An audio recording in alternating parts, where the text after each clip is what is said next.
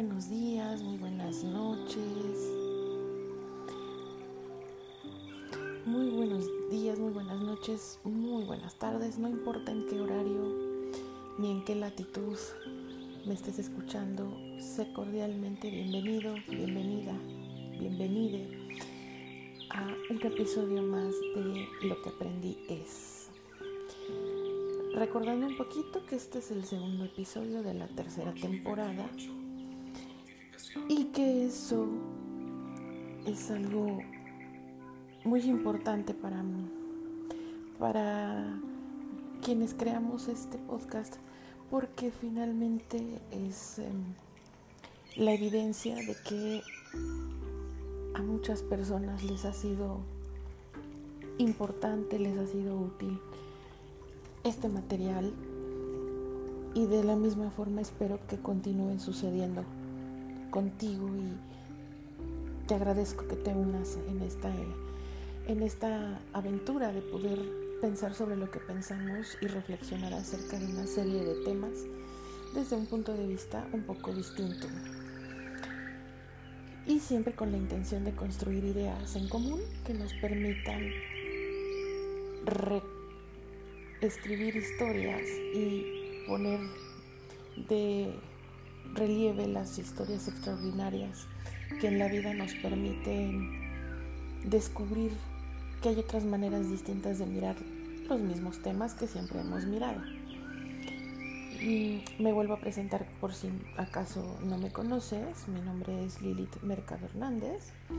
Soy psicóloga por la UNAM. Soy maestra en terapia familiar sistémica por la VM. Me gusta mucho poder platicar el día de hoy de un asunto que creo que sobre todo a nosotros los psicólogos nos em, se ha convertido como en un tema muy de todos los días, muy cotidiano, el tema de los límites. Y este episodio se llama, y ya hablando en serio, ¿qué hacemos con los límites?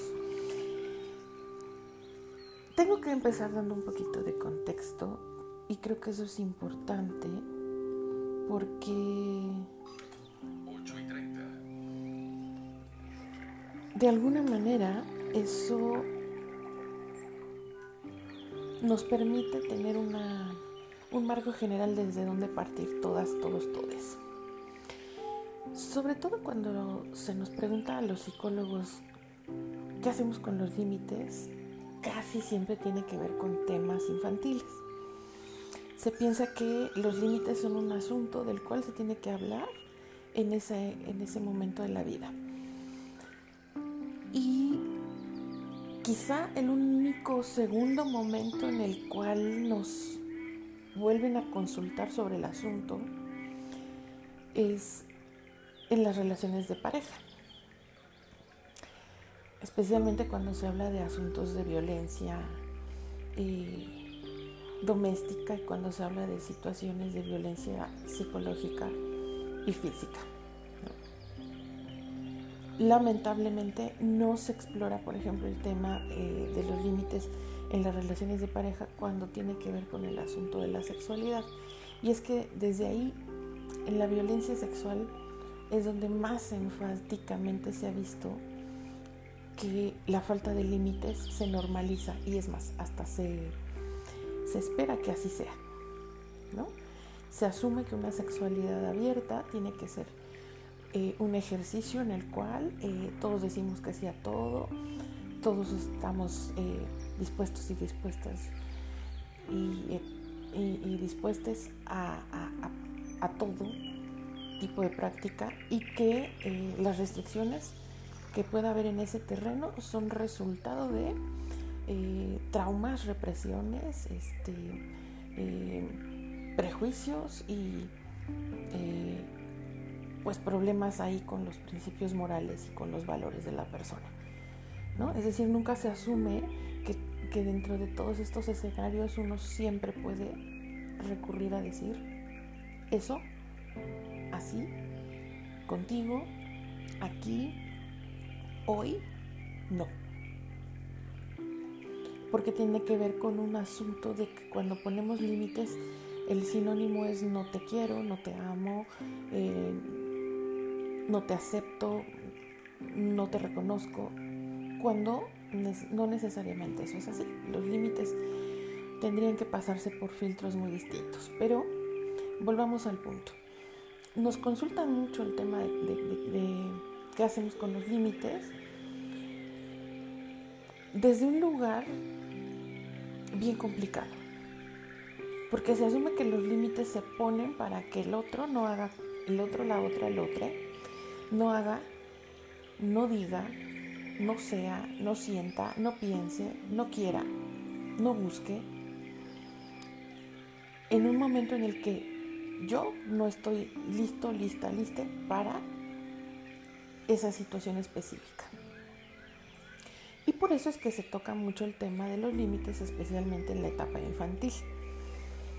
Además se asume que solamente los padres de esos hijos, de esos niños, de esas niñas, de esos niñas, tienen que aprender de límites. Los tíos, los primos, los amigos, los vecinos, los abuelos de, esos, de esas criaturas no tienen que aprender de límites. Entonces creo que se tienen estas ideas que van como definiendo que el propósito del planteamiento de los límites no es eh, ¿cómo decirlo? Sumar al desarrollo integral y armonioso de un ser humano, sino que los límites vienen a ser una suerte de castigos, una suerte de demostraciones de autoridad, de manifestaciones de poder, de desigualdad en las relaciones. Y creo que eso es lo importante y por lo que a mí se me antojó que hoy podría ser ese un excelente tema, porque quisiera hablar de los límites y de qué hacemos con los límites desde nosotros como personas. Entonces, siguiendo con la idea de, establecer un marco eh, parejo para, para que tú que me estás escuchando y yo que estoy conversando contigo respecto a este tema, podamos tener referentes más o menos eh, similares. Eh, bueno, hace, para quienes tienen rato escuchando este podcast, eh, saben que entre mis muchas actividades profesionales está el conducir en este momento coordinando el programa de escuela para padres de la institución en donde yo trabajo que no es una institución que trabaja con niños, de hecho es una institución que trabaja con jóvenes adultos, con jóvenes que están ya otros en la última parte de su adolescencia. Y eso es algo que no se sabe eh, por parte de los mismos padres, porque se supone o se asume que cuando los chicos, las chicas, los chiques están ya eh, en sus 18 años, eh, pareciera que con la mayoría de edad también tendría que llegar el final de la adolescencia. La Organización Mundial de la Salud nos dice que en términos generales la adolescencia termina eh, más o menos a los 20 años. Y depende de muchas cosas porque los parámetros se han ido moviendo. Porque antes se asumía que la adolescencia iniciaba con la pubertad por ahí de los 11 años y hoy se sabe que hay chicas, chicos, chiques que están entrando en la pubertad desde los 8, los 9 y los 10 años. Tiene que ver con estilos de vida, tiene que ver con un montón de cambios que ha habido en la, en, la dinámica eh, del desarrollo eh, humano de todas, todas, todas. Entonces, eh, partiendo de ese entendido, se supondría y se asumiría que en esta escuela para padres ya hablar de límites pues no, toca tanto, ¿no? Porque ya a estas alturas de la vida, entre los 18 y de ahí para adelante, todo el mundo debería tener clarísimo de qué van los límites y por qué, cuándo y dónde. Con toda sinceridad debo yo contar y compartir que eso no necesariamente es así. Los límites son algo de lo que necesitamos reflexionar durante toda nuestra vida. Y tiene que ver con un asunto importante.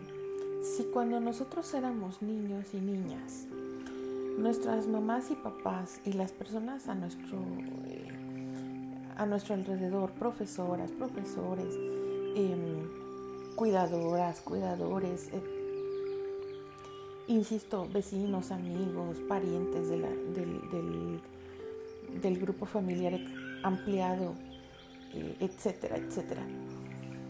Nos hablaron de los límites como una barrera, como un asunto que nos detiene para beneficio y para conveniencia de los adultos, entonces vamos a tener un problema importante.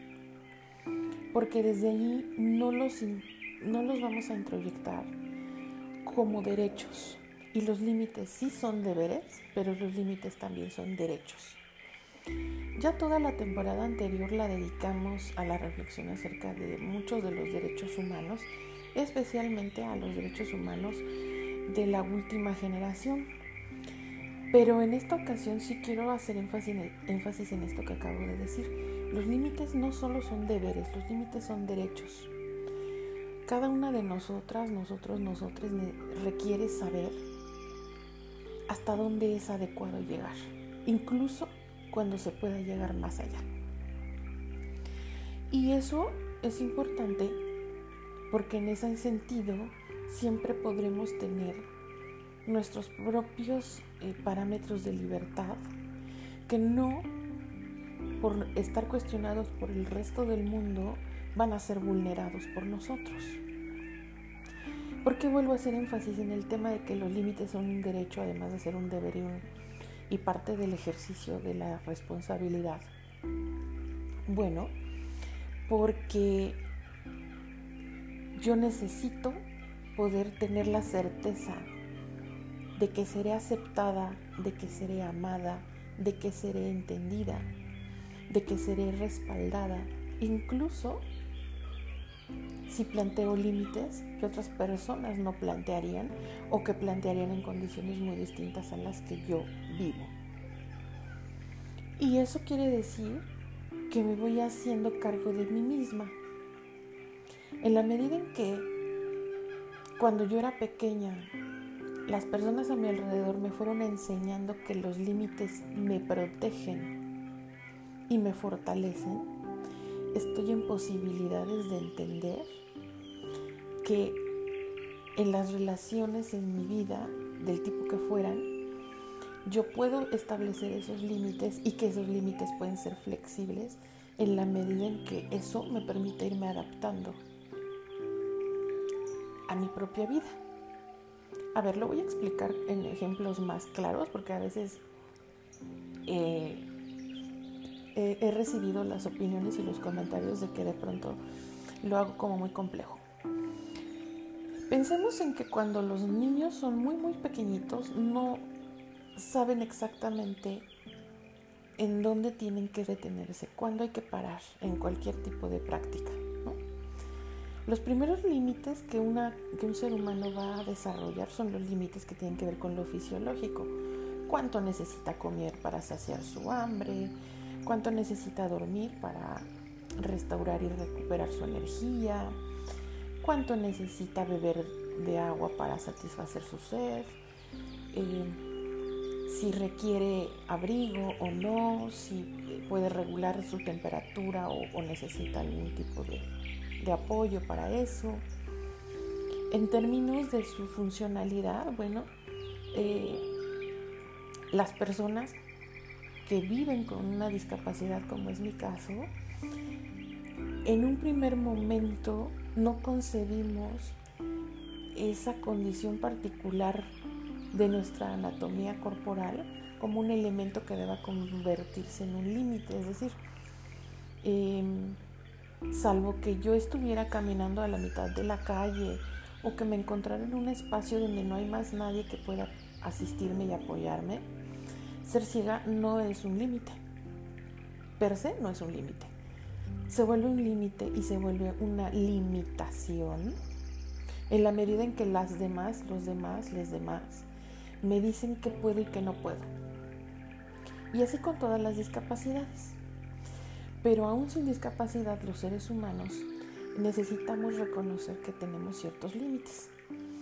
Y vuelvo al punto, desde lo fisiológico, yo necesito saber que mis brazos tienen cierta elasticidad y que van a llegar hasta ciertos puntos, que mis piernas tienen también cierto margen de movimiento y van a llegar solo hasta ciertos puntos, que mi flexibilidad del cuerpo tiene ciertos parámetros, pero esos parámetros pueden ser tan variados como que si yo soy una niña que desde muy pequeñita eh, apenas aprendí a caminar y recién estaba yo aprendiendo a hablar, eh, ya mis papás me habían llevado, por ejemplo, a actividades de estimulación temprana, a estas cuestiones ¿no? de gimnasia cerebral, de actividades físicas que me vayan permitiendo desarrollar mayor capacidad de elasticidad en mis músculos, en mis articulaciones, en en, mi esqueleto y que vaya yo aprendiendo a tener mayor flexibilidad y descubra otras posibilidades de mi cuerpo, etc.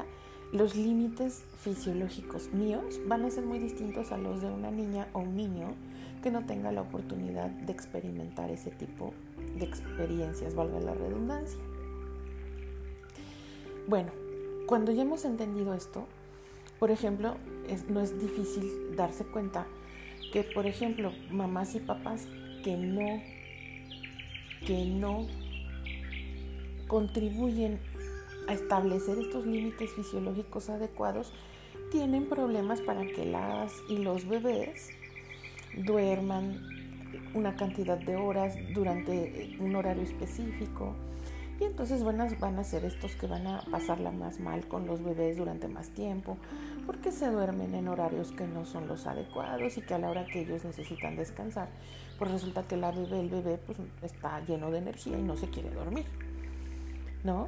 Eh, tiene que ver con si no contribuimos con una dieta, por ejemplo, saludable, baja en azúcar, baja en estimulantes, no vamos a generar que estos bebés, estas bebés, buscan gratificación a partir de lo que consumen como alimento, ¿no? Más allá de buscar simplemente nutrirlos bien. Y entonces son esas criaturitas que eh, se acostumbran a que les llenen la mamila con refresco en lugar de que consuman agua natural, ¿no? Este, eh, que tienen problemas con, con, los dientes incluso desde el, desde el momento en que brotan los, los primeros dientecitos porque son bebés que no tienen una adecuada higiene y que además pues por el consumo alto de azúcares en una etapa de su vida en la cual ellos no se pueden eh, limpiar sus dientecitos, bueno, pues están expuestos a caries y a otro tipo de situaciones. Y todo lo que les estoy nombrando es real, ¿eh? Esas cosas pasan. O sea, hay bebés que ya tienen los dientes picados porque sus mamás y sus papás y el resto de las personas que se encargan de su atención y cuidado no tienen el detalle de reflexionar acerca de que si ya es grave, por ejemplo, que no se limpien las encías de un bebé cuando consume un biberón con leche, y estoy hablando de que no le ponen ni chocolate ni ninguna otra cosa, ni azúcar ni nada. Ajá, esas encías requieren ser limpiadas porque la lactosa de la leche es un tipo de azúcar. ¿Ok? Entonces va a haber un mal, eh, una mala práctica y eso va a generar que desde el surgimiento de los primeros dientes de ese bebé eh, ya su salud esté comprometida. Imagínense si en lugar de solo darle a esta personita leche, le damos pues refresco. O le damos, sí, leche pero endulzada y le damos el clásico chupón con miel y le damos eh, ese tipo de cosas. Bueno, lo que hacemos es arruinar la salud desde el principio de la vida. ¿no? Y eso nada más es por poner un ejemplo eh, en términos de lo individual, porque estamos arruinando la salud de estos, de estos nuevos seres humanos desde su gestación en la medida en que las madres no introyectaron la idea que ya les mencioné de que los límites son un deber, son parte del ejercicio de la responsabilidad, pero fundamentalmente son un derecho. Porque si yo entiendo como un derecho mis límites, entiendo que me hace bien comer bien a mí, como mamá gestante, ¿no? Y le va a hacer mucho bien a la criatura que estoy esperando.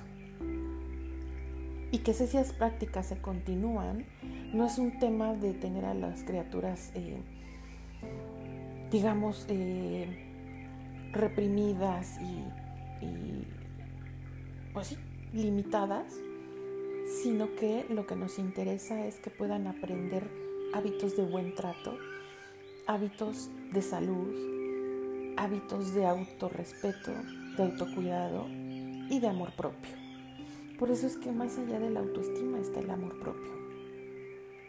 ¿Y por qué lo digo así? Bueno, porque la autoestima se tiene, tiene que ver con esta parte de del autorrespeto, de la autovaloración, tiene que ver con esta parte de, de, de autocuidarme y de autoprotegerme. Pero el amor, como ya lo hemos hablado, y el amor propio no es la excepción, es el acto supremo de la voluntad.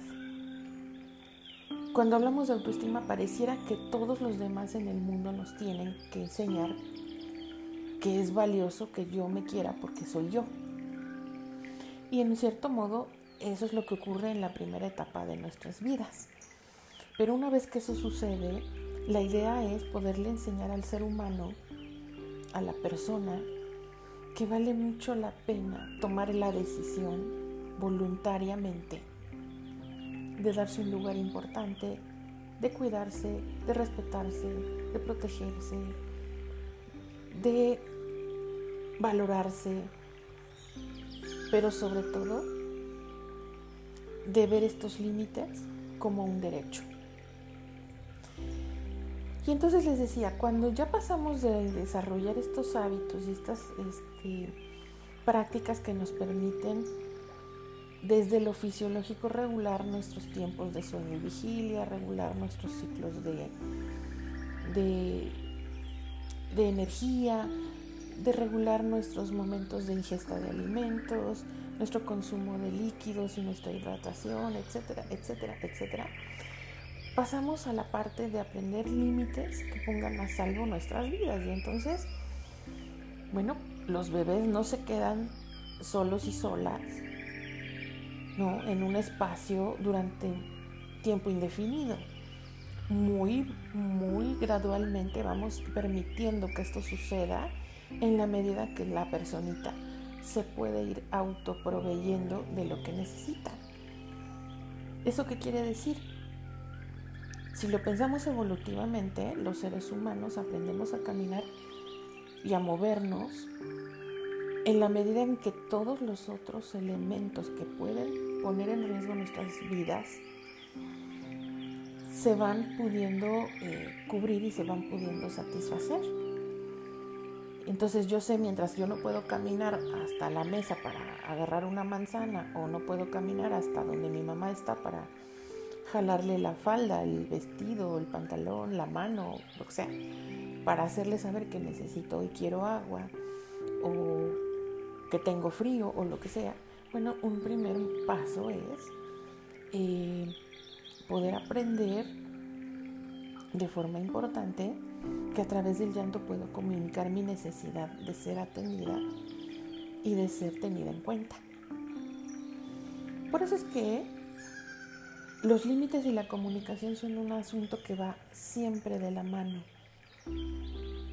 Y nos vamos entendiendo los seres humanos en la medida en que vamos encontrando códigos que nos permitan ponernos eh, en contacto con las personas a nuestro alrededor y a partir de socializar es que vamos también aprendiendo a quién le podemos pedir cierto tipo de cosas. Y también vamos aprendiendo cómo se tienen que pedir las cosas, cuándo, dónde, por qué y para qué. Y entonces los límites, insisto, dejan de ser barreras restrictivas para convertirse en posibilidades flexibles del reconocimiento de mi espacio físico, emocional, mental y personal. Entonces, ¿qué hacemos con eso de los límites? Van a volverme a preguntar. Bueno, hagamos esto que acabo de decir. Tomemos conciencia de la relevancia de desarrollar una percepción distinta de cuál es el propósito de existir de los límites para que podamos entender por qué es tan necesario trabajar con ellos. Pero antes que trabajar con los límites que le podamos poner a otras personas, es necesario que trabajemos con nosotros mismos y nosotras mismas y nosotres en la asimilación de esta idea. Porque desde ese lugar el límite más inmediato que yo puedo plantear y que puedo atender que se respete y se, y se cumpla es el que me pongo a mí mismo, a mí misma, a mí misma. Es decir, va a ser más fácil decir, a ver, yo ya no me siento cómoda en una relación de amistad en donde no se consideran mis necesidades, no se tiene en cuenta mi tiempo libre, no se me permite la relación eh, libre y, y, auténtica con otros amigos y otras amigas. Ah, por lo tanto, dejo de ser amiga, de, ser amigo de este grupo específico de personas. Yo va a ser más fácil que yo entienda desde ahí a que yo pueda ir y decirle a todos, ustedes me tienen que respetar, ustedes no me deben de exigir, ustedes no me pueden pedir exclusividad, no me pueden cuestionar si yo tengo otros amigos y otras amigas. Ustedes deben de aceptar a todos los que sean mis amigos y amigas porque son tan amigos y amigas como ustedes. Ustedes deben de saber que yo tengo derecho a tener amigos y amigas en donde yo quiera. Todo eso va a ser mucho más complejo que realmente poder entender que yo puedo decir hasta aquí. Yo permito esto y yo no me permito esto otro. Y lo mismo va a ocurrir en otras dinámicas relacionales, las de pareja, las de trabajo, etc. Y estos límites van a ir en otros sentidos también. ¿Qué tipo de prácticas hacemos mis amigos, mis amigas y yo? ¿Qué qué consumimos, qué no consumimos, cuánto se consume de qué, en qué, en qué entornos específicos me permito ciertas cosas y en cuáles otros lo evito en lo, en lo posible y es más, en otros de plano lo evito absolutamente. Si podemos entender los límites como un derecho y no como un deber, vamos a entender que nos hacen mucho bien. Y vuelvo a repetir, vamos a entender que de acuerdo con nuestra edad, de acuerdo con los espacios, con las personas, con las situaciones dadas, esos límites pueden admitir, ciertos niveles de flexibilidad. Hay otros límites que se van a tener que aprender a partir de la convivencia con otros seres humanos. Y por eso cuando son pequeñitos, los niños dependen de que sus padres, sus madres, se hagan responsables de enseñarles a cuidar su salud. Y entonces no está a discusión si para atender esta enfermedad que tienes es preciso que te apliquen una inyección. Yo no voy a ver como mamá o papá el tema de le van a poner una inyección a mi hijo como le estoy infringiendo dolor y sufrimiento de manera este, voluntaria y solo por el gusto de verle sufrir. Claro que no. Probablemente a nadie nos encantan las inyecciones, pero la realidad es que hay momentos en que son necesarias un niño, una niña, pequeños, un infante, un bebé, no puede elegir si es el momento adecuado para que se le aplique o no una vacuna. Una criatura de, de ese tamaño tampoco va a poder elegir si consume alcohol, tabaco o alguna otra sustancia prohibida. Y eso es lo más lamentable, porque muchos, insisto, desde el proceso de la gestación están consumiendo una serie de sustancias a las cuales no necesitan ni deberían tener acceso porque sus propios padres no entendieron que en esta interrelación biológica, fisiológica, emocional, mental, ¿sí? Todos vamos a afectar la vida y la salud y la integridad de otras personas si no aprendemos a cuidar y a observar nuestros propios límites. Me parece fundamental que puedas entender hoy que lo que a lo largo de mi vida he podido constatar y que lo que a lo largo de mi vida profesional he podido comprobar que funciona es que los límites necesitan ser vistos como un derecho para poder ser observados desde un lugar de amor, de cuidado, de respeto. Porque de no ser así, la primera persona que resulta afectada soy yo.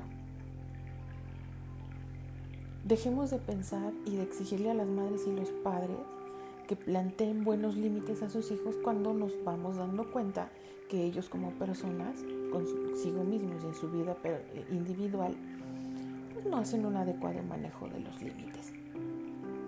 Y si me apuras en este punto, diría que los límites, además de ser un derecho, son una herramienta poderosa. Una herramienta poderosa que apuntala y fortalece el desarrollo de la madurez emocional de los seres humanos. Ahora pregúntate tú, ¿cómo te va con los límites? ¿Cómo te sientes cuando te planteas límites? ¿Cómo te sientes cuando alguien más se ve en la necesidad de plantear límites? ¿Qué dice de ti como ser humano que puedas observar adecuadamente tus propios límites? ¿Qué dice de ti como padre y como madre que reflexiones acerca de la importancia de predicar con el ejemplo? Porque de nada va a servir que le des a tu hijo frutas y verduras, agua natural, cero azúcar, cero gluten, cero conservadores a tus hijas y a tus hijos cuando tú comes de una forma desordenada, de una forma poco reflexiva. Y cuando digo comer en forma desordenada no me refiero a qué comes, sino a cómo te lo comes, cuándo te lo comes, dónde te lo comes, en qué cantidades te lo comes. No creas que solo el que come frutas y verduras y toma agua natural es muy sano y saludable. ¿eh?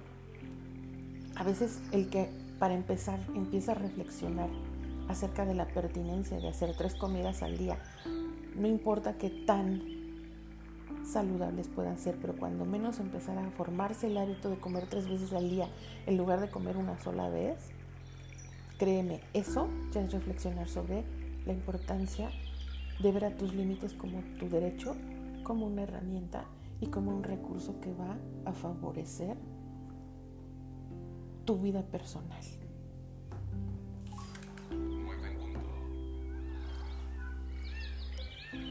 Creo que sobre los límites tenemos que hablar en muchos momentos y seguramente en este podcast no será la excepción. A mí me va a encantar que tú me puedas compartir lo que piensas, lo que sientes a partir de esta reflexión y me va, me va a encantar también saber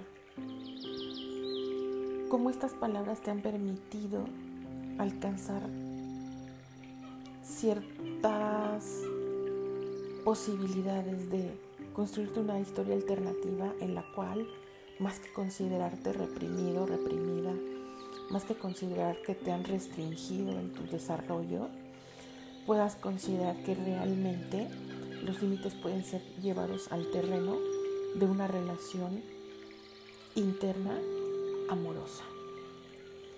Yo lo que aprendí es que los límites me benefician a mí y que a partir de estar bien yo puedo contribuir a, las dinámicas relacionales con las personas significativas de mi vida y proporcionarles un espacio y un territorio en el cual también puedan atender su propio bienestar. Y que a partir de tratarnos bonito unos y otros, vamos a mejorar nuestra propia vida. Y vamos a participar de las vidas de otras, de otros, de otros, desde el lugar más amoroso posible. Espero como siempre tus comentarios, espero como siempre tus opiniones, tus aportaciones valiosas. Y me va a encantar, de verdad, seguir reflexionando acerca de por qué los límites deberían ser vistos desde un lugar diferente para que verdaderamente sean efectivos y valiosos. Te recuerdo que soy Lilith Mercado Hernández, que soy psicóloga por la UNAM, que soy maestra en terapia familiar por la UVM y que es todo un placer para mí siempre tener la posibilidad de platicar contigo y compartirte las cosas importantes que tengo para decir como resultado de mis propias autorreflexiones y como resultado de mi desarrollo profesional. Te mando un abrazo enorme, te agradezco ampliamente que me hayas dedicado este espacio de tiempo para compartir esta información. Y bueno, nos estaremos escuchando en el próximo episodio de este podcast que se llama Lo que aprendí es. Cuídate mucho.